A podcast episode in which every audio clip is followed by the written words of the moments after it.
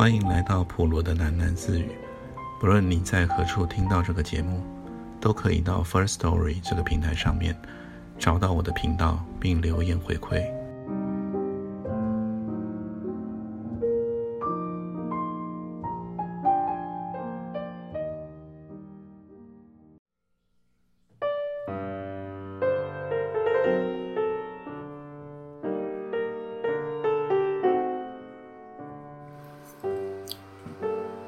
我见到了隔壁的小兵，正朝着女人狂使眼色，几乎整个沙发区都安静下来。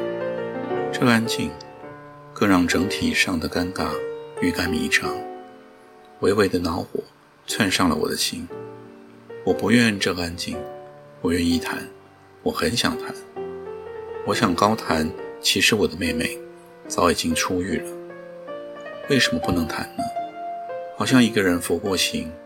就必须整个被抹煞似的，因此我更要谈。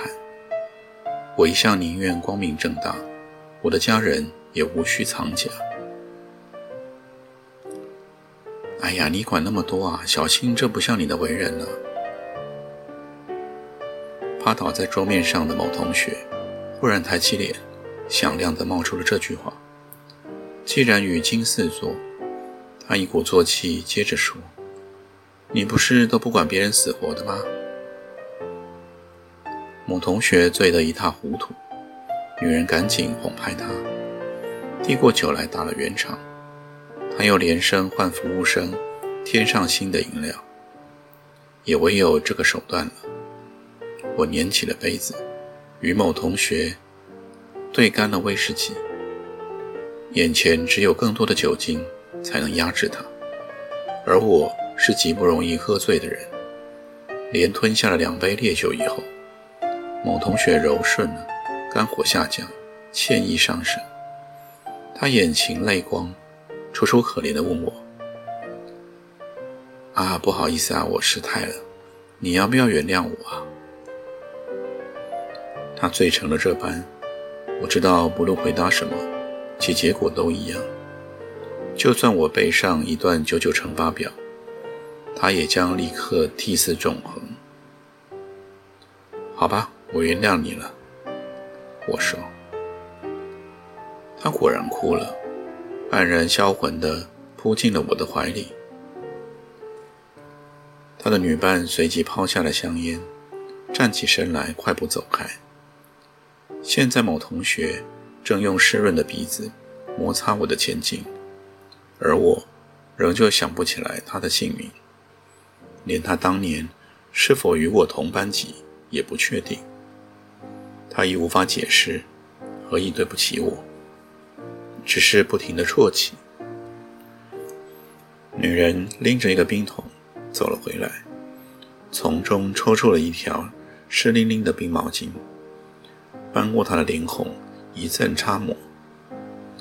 某同学抢过冰毛巾，自己揩脸，渐渐平静多了。他的鼻头哭得红肿，开始颠三倒四的诉说：“不要介意啊，小新，不是那个意思的，那都是别人啊，他们啊说的是比较不好听一点，我们啊不要理他们，那是他们不了解你啊，他们能跟你比吗？你呀就跟个凤凰没有两样的，跟你一比啊，我们是什么？一群残花败柳。”你都不知道啊，嫉妒一个人有多么不好受。你听我说啊，小新，我是嫉妒你没错，但是我都放在这里啊，你看清楚，这里是我的内心，我知道我们跟你没得比。但是你干嘛那么骄傲呢？多注意我一眼，你是会死吗？你根本什么都不知道啊！他们那样说你，我怎么都没有帮你说话？哇，我真是不应该啊！我真不是个东西，我们不要理他们，胡说八道嘛！说什么你给人的感觉就是那样，你就是踩着别人的头往上爬，是吗？可能是别人误解我了吧？说正经的，我知道你不是那种人啊，我们啊永远都是好哥们，对吧？你没什么朋友，那是因为别人不知道要怎么跟你交往啊？你说对不对？走出了那家酒廊，我立刻脱下了前襟湿糊一片的西装外套，我准备将它直接烧了。夜风拂来，冻得我一阵哆嗦，头脑也瞬间清醒，终于想起来，这位哭哭啼啼的某同学，原来叫做达夫。一记起了他的名字，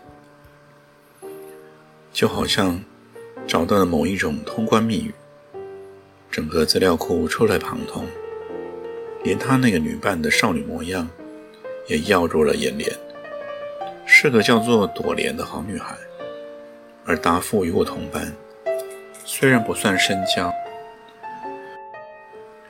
但有两年的时间。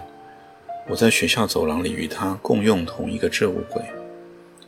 印象中的达夫是沉默而斯文的，不知道为何变得这样满口粗话。我感到相当厌烦，在寒风中咬着牙独行。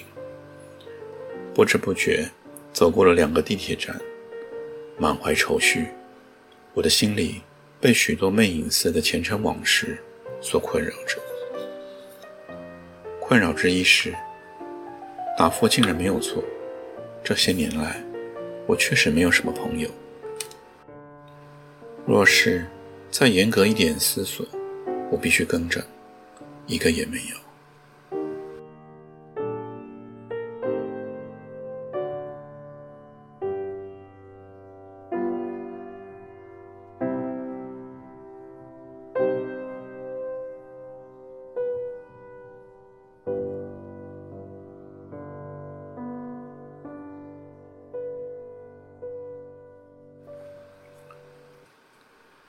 坐在高速公路的休息站里吃早餐的时候，我就是想这个问题：嫉妒，嫉妒是一种多么孤独的沉溺啊！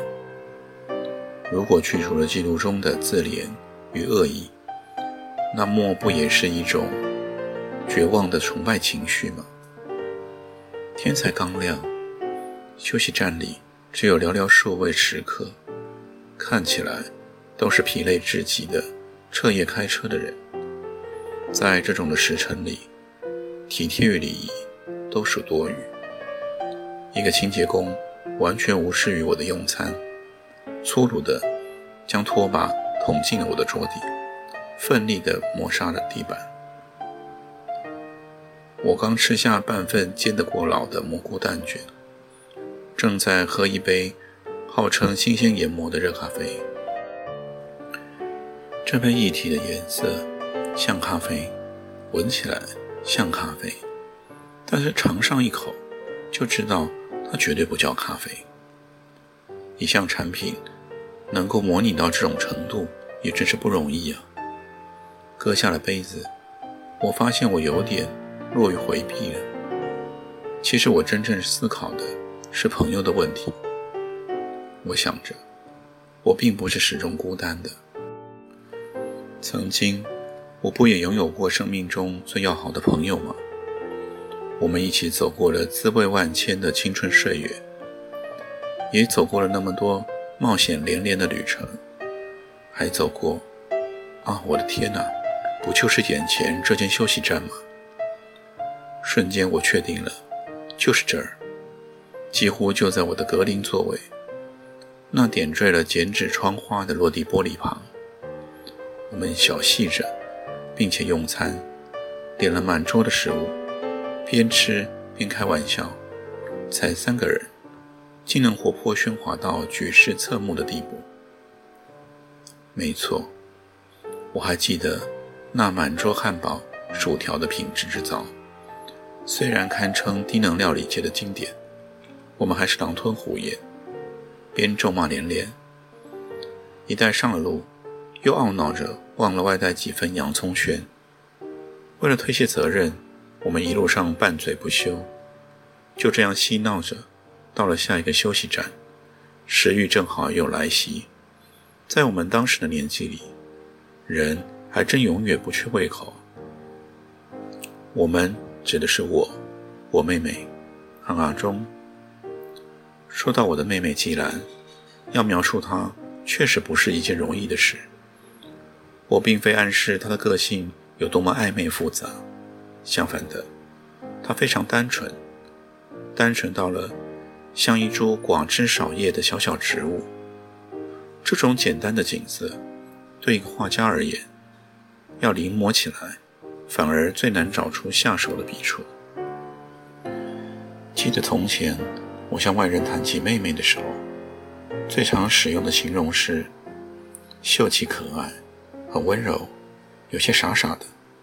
当然，哪个男人的眼中的自家小妹不是傻的可爱呢？但她是真的傻。我指的是智力方面的问题。季兰的头脑出奇的朴拙天真，不擅长思考，不明了人情世故，更不适应学校的功课。家母曾经要求校方为他安排补习，还是无济于事。既然自己倒不担忧，他一贯的以娇憨的性情，恬静地看待着这个世界。也许应该这么形容他才对：天生只倾向于甜蜜的去爱，爱人也爱花。既然小我三岁，我们来自一个人口简单的家庭。也算是个富有的家庭，足以供我们兄妹俩读昂贵的私立学校。那是一间寄宿学校，但是寄宿的学生主要来自中学部。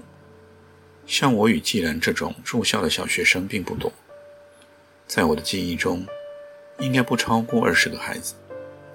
这些孩子住校的原因，多半是因为双亲。旅居国外，而像我与季兰这类有能干的单亲妈妈支付一切的家庭，则算是少见。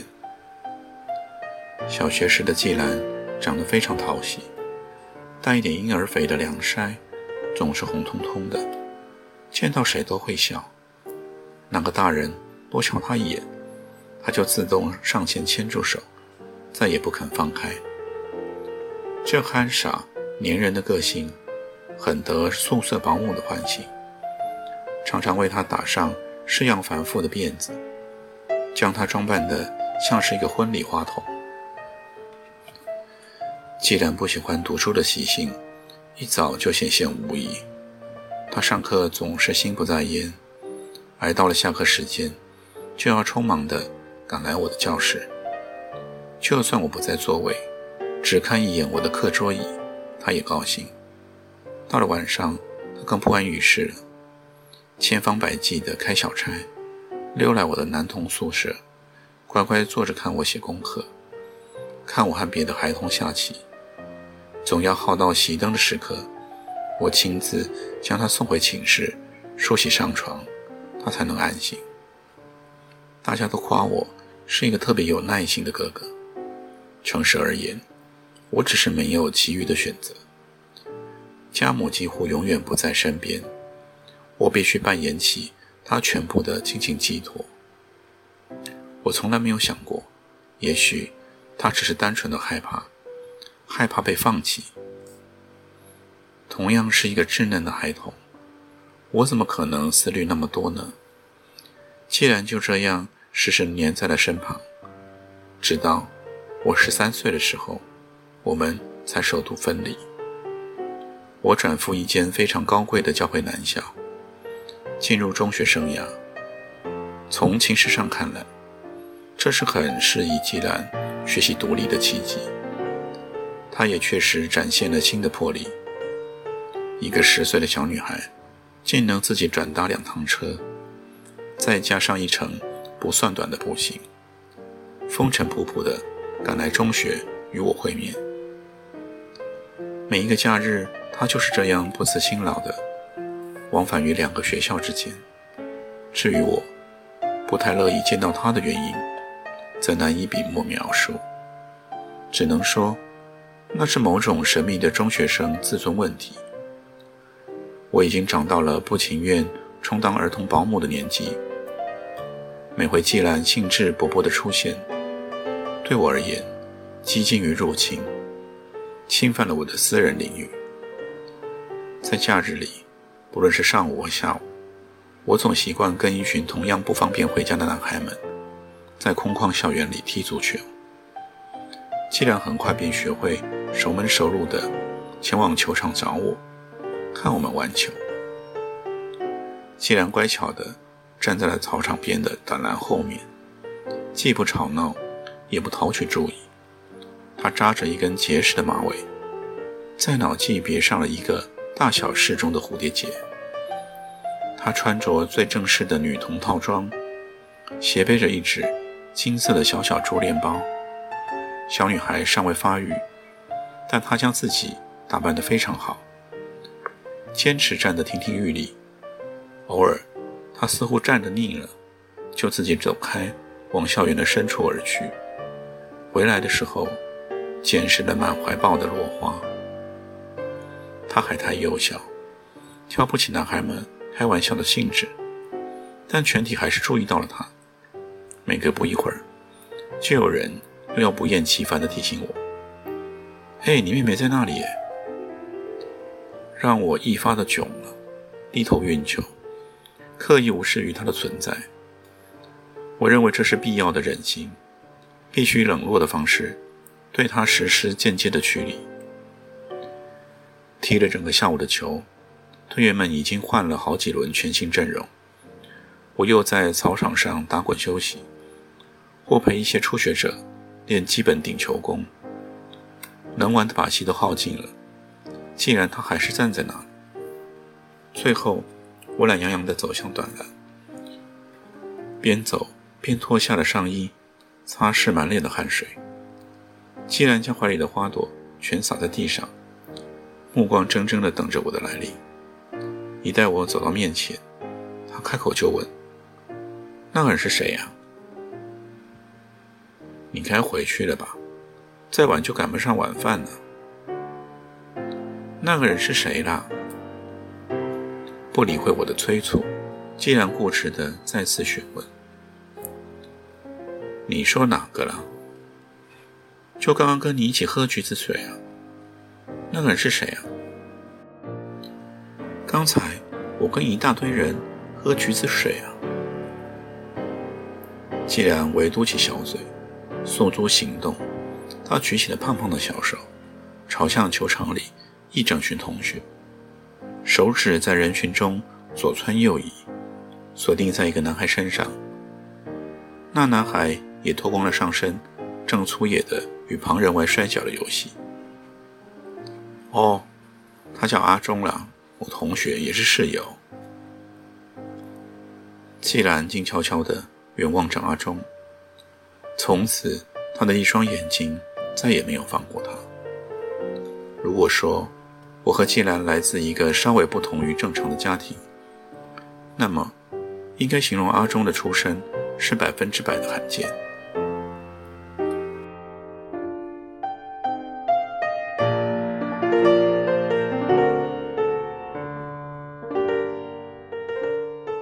就先念到这里，我们改天见。